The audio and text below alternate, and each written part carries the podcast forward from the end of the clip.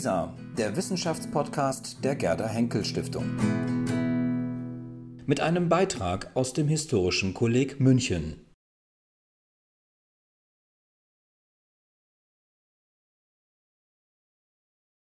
Hello, my name is Andrea Sinn, and I'm one of the honorary fellows at the Historisches Kolleg München this spring. And I took advantage of my time here to finish an edited volume focused on German Jews and migration to the United States between the years 1933 and 1945. Unlike comprehensive studies on the topic, this book brings together a collection of first person narratives of flight and exile, many never before published.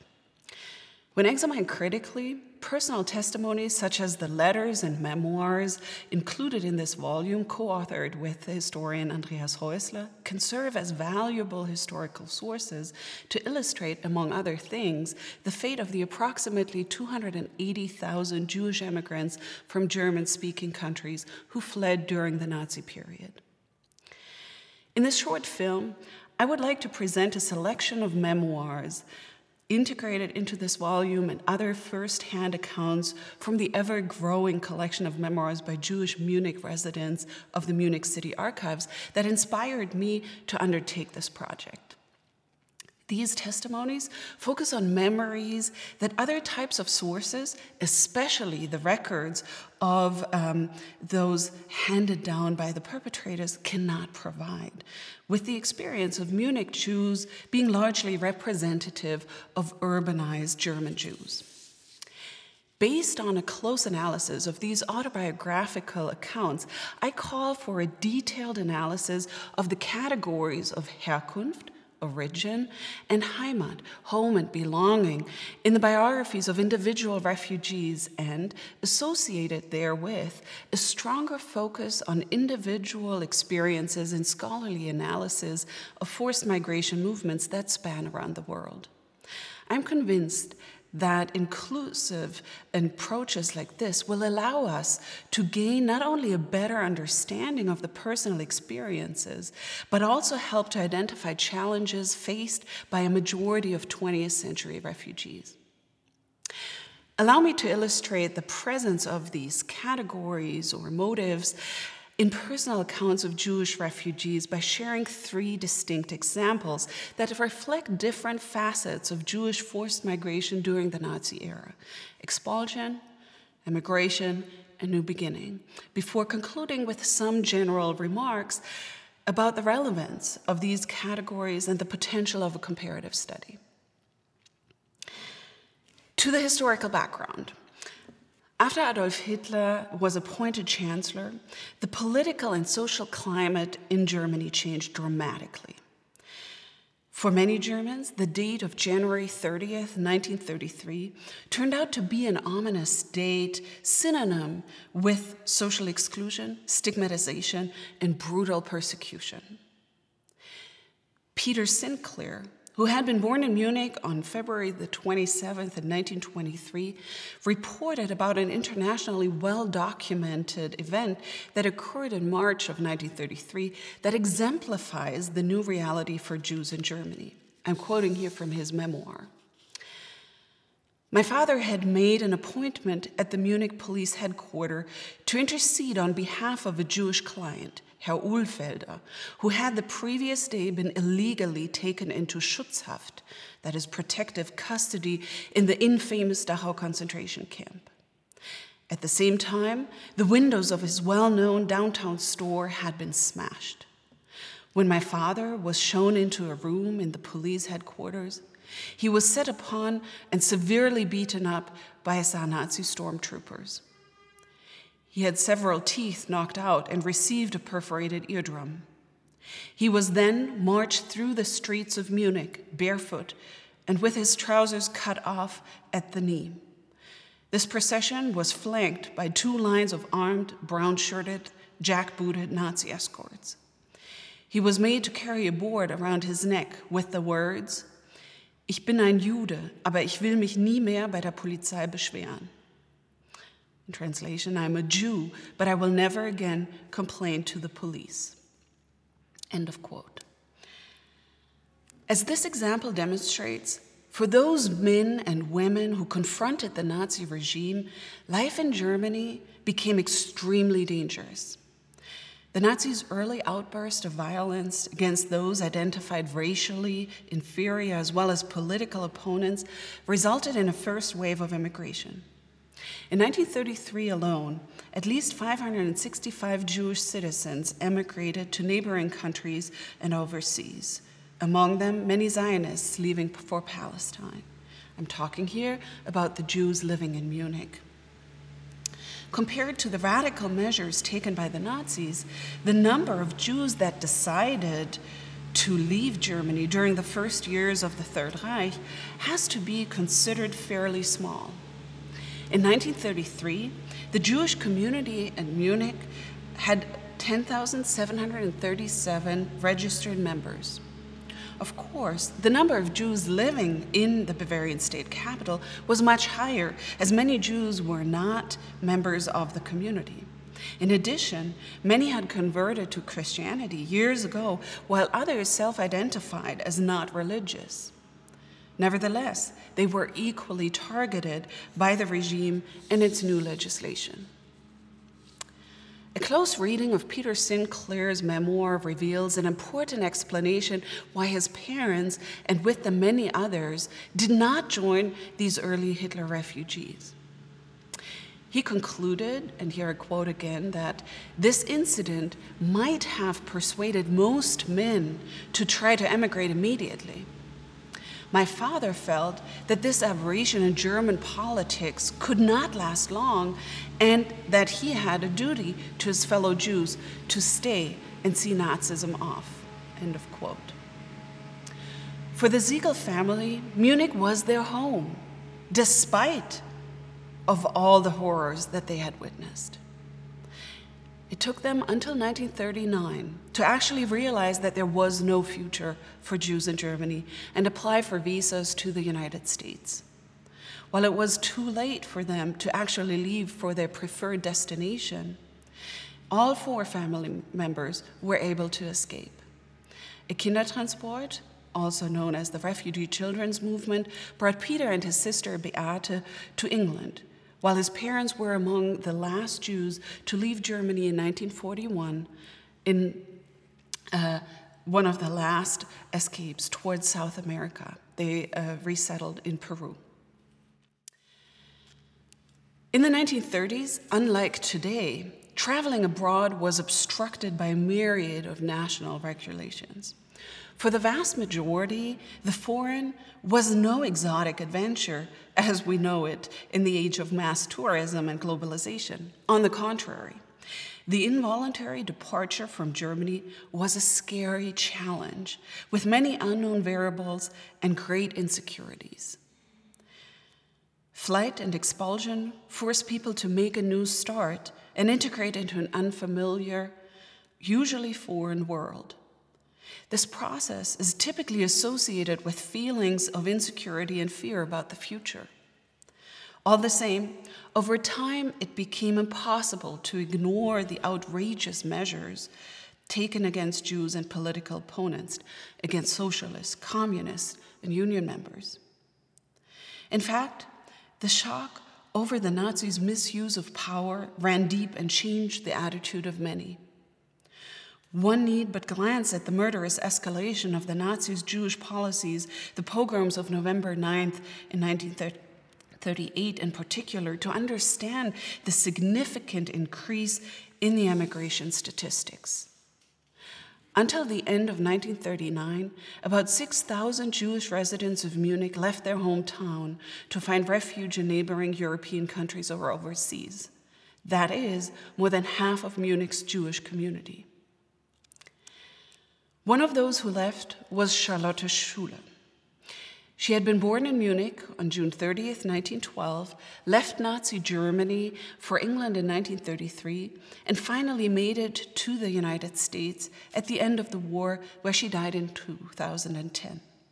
In her English language memoir, written in 2002, she reflects about these moments of transition that characterize her experience of emigration. Again, I quote here from her memoir.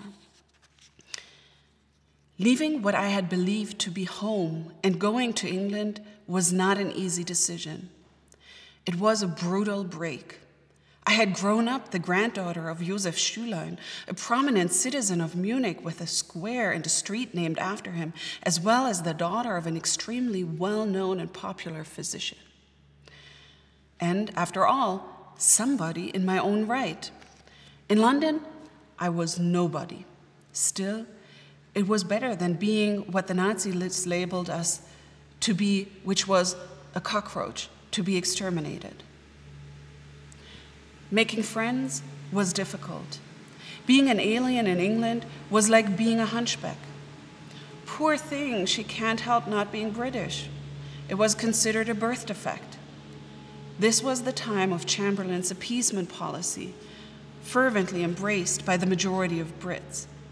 I was not allowed to mention what was happening at home.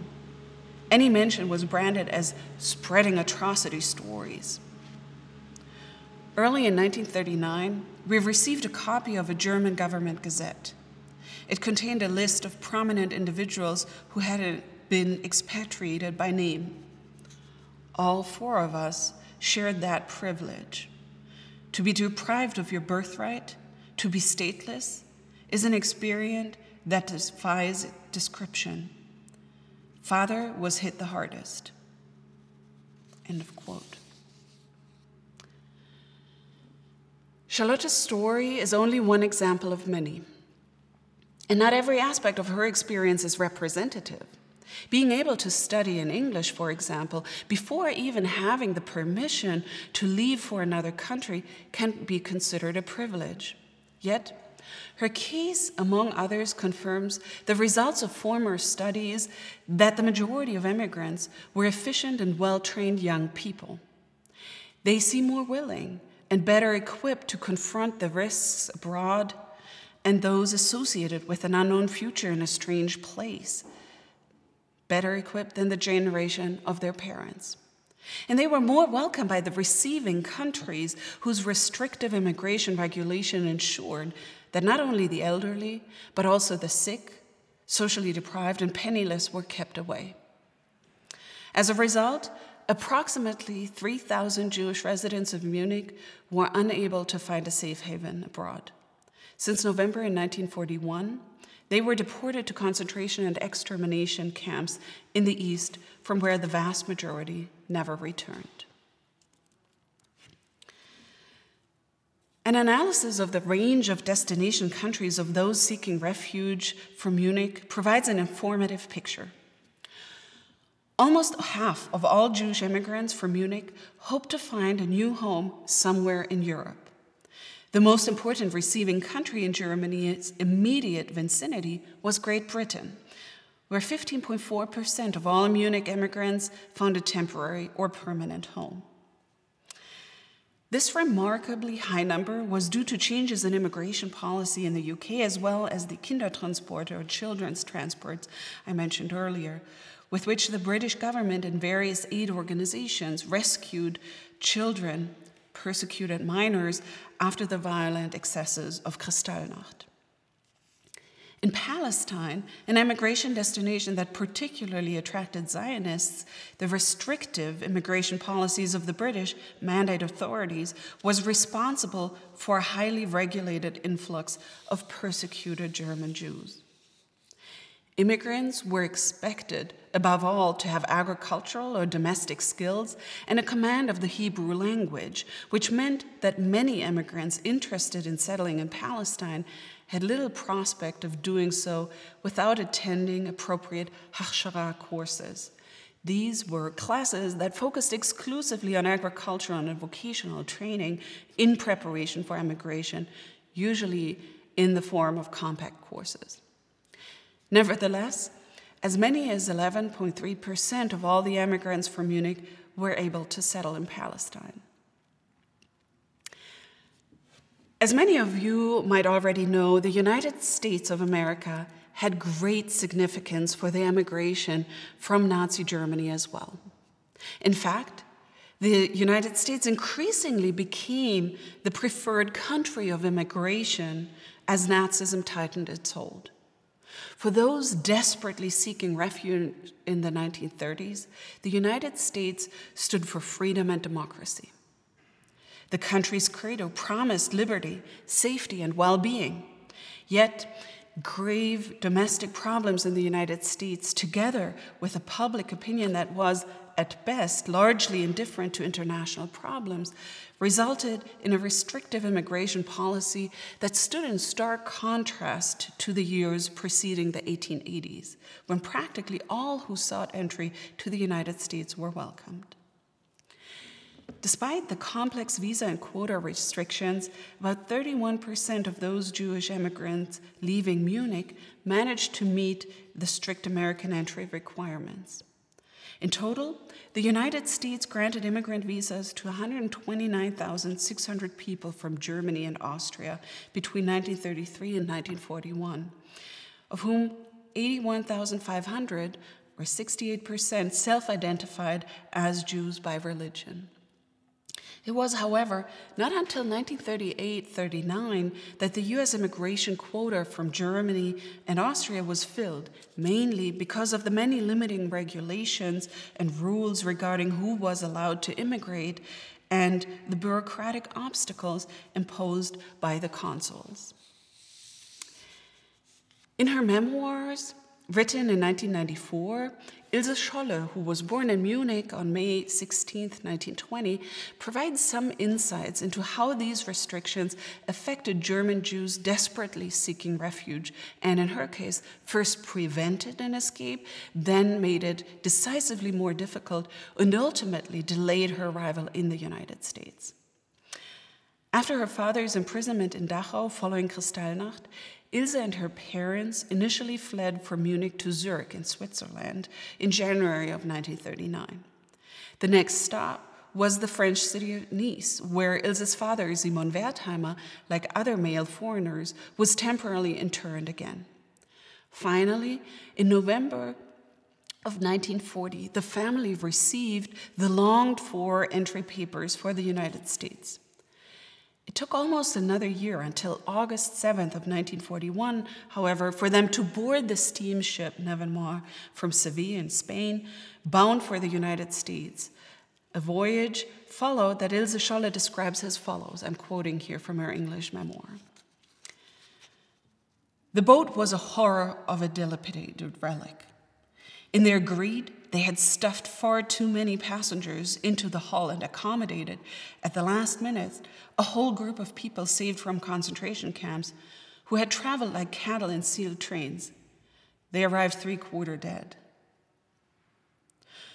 On the second day of the voyage, we landed in Lisbon. The American visa had to be valid in the last European port. Ours expired that day in Lisbon. Since this calamity happened to other passengers too, negotiations started. Six days later, the American consul had been kind enough to arrange with Portuguese authorities to hire a bus which would bring the refugees into the embassy's yard on American soil, renew everybody's visa, and bring the bus back to the lifeboats of the Navemar and then on board. We were very grateful for this show of compassion. The Joint, a Jewish charitable organization, handed out sandwiches, coffee, and cake. In another two days, we sailed again. The Navemar lay at anchor, so it didn't cost them any berthing fees. It took from the 16th to the 29th of August to reach Bermuda. By then, five passengers had already died of typhoid fever and were buried at sea. Those burials were a horrible sight to me. Everything on board was strange. In Cuba, we anchored only for a few hours. Some passengers were taken by motor launches ashore. On the 10th or 11th, we reached via the Florida coastline New York City. The authorities didn't let us land because there had been by then 11 cases of fatal typhoid fever on board.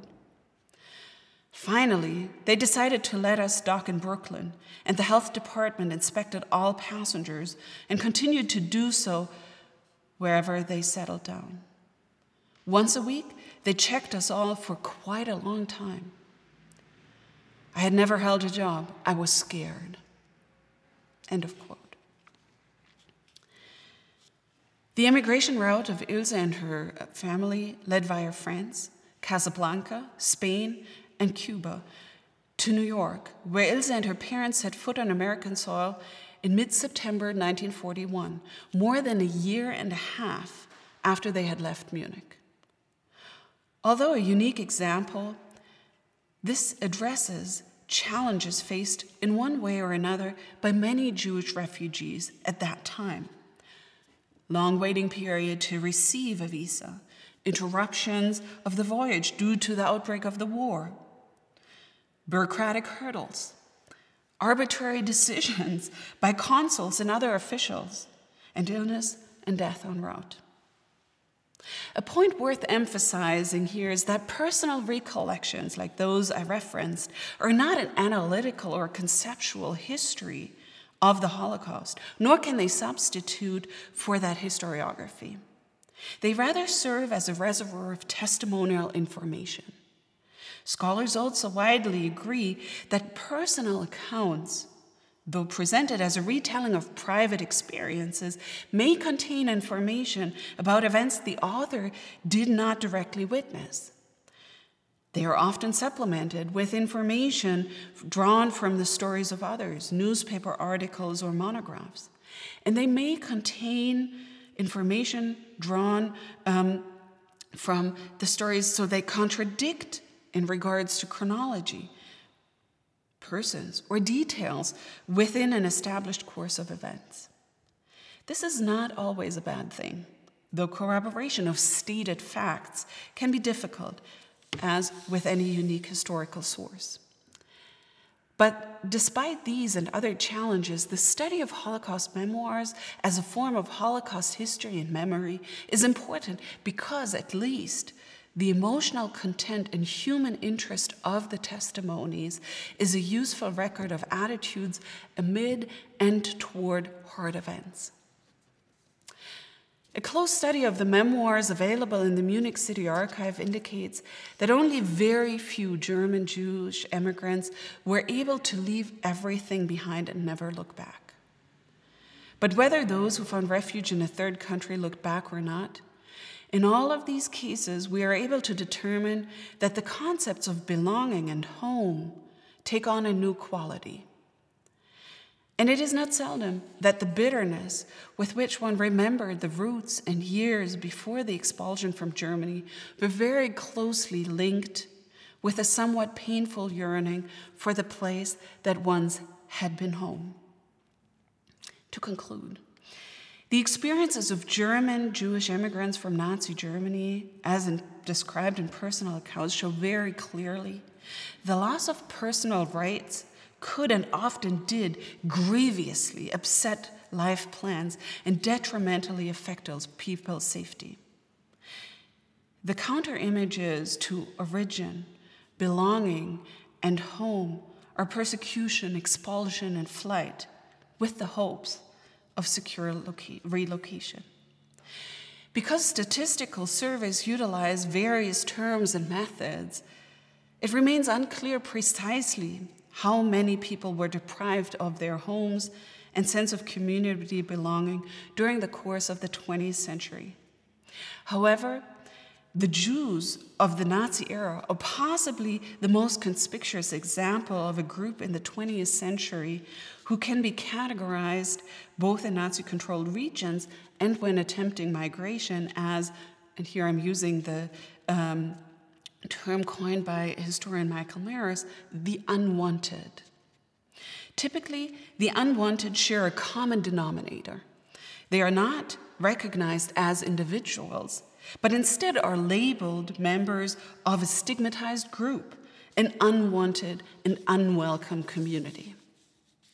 Stereotypes can be used to justify exclusion.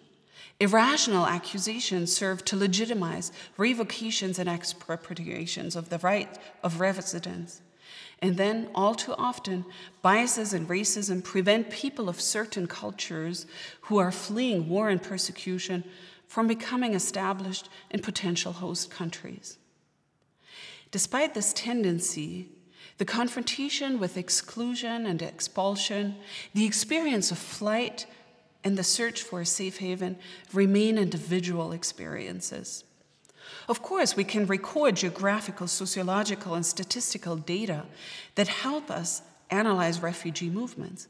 However, if limiting ourselves to these approaches, we neglect the depth of the realm of human experiences necessary to make the di dimension of this chapter of the human experience tangible and comprehensible.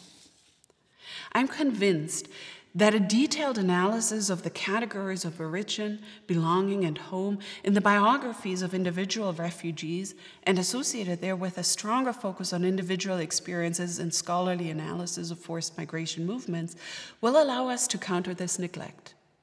These categories offer orientation and guidance in defining our own standpoint in more and more complex and chaotic living environments.